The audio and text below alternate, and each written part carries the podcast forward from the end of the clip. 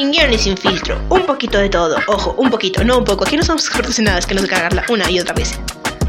Y aquí lo tenemos solamente en dos minutos. no, no era.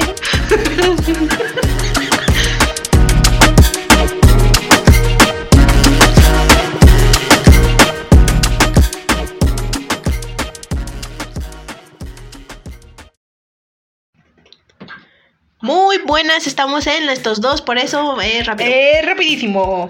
¿Tú sabes cuántos tipos de depresión hay? No. Oh, ok, aquí te lo voy a decir. Existen muchos tipos. Entre las más destacadas está la depresión mayor. La depresión mayor en ocasiones se le llama trastorno depresivo mayor, depresivo, depresión clínica, depresión unipolar o simplemente depresión. Depresión psicótica. En ocasiones las personas con este trastorno pueden perder contacto con la realidad y experimentan psicosis.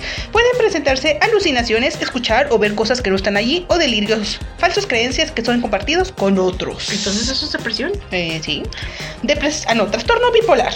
Las personas que sufren de la bipolaridad presentan saltos de humor extremos que usualmente no tienen nada que ver con los eventos que están viviendo. Trastorno afectivo estacional. Se refiere a un tipo de depresión que ocurre en cierta época del año, generalmente durante el invierno.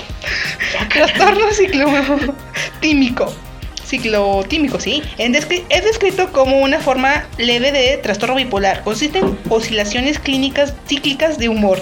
Sin embargo, los síntomas son menos severos que una manía o depresión plena. Trastorno distímico. Los síntomas de la distimia son similares a los de la depresión mayor, pero de menos severidad. Sin embargo, los síntomas de la distimia duran más tiempo. Melancolía.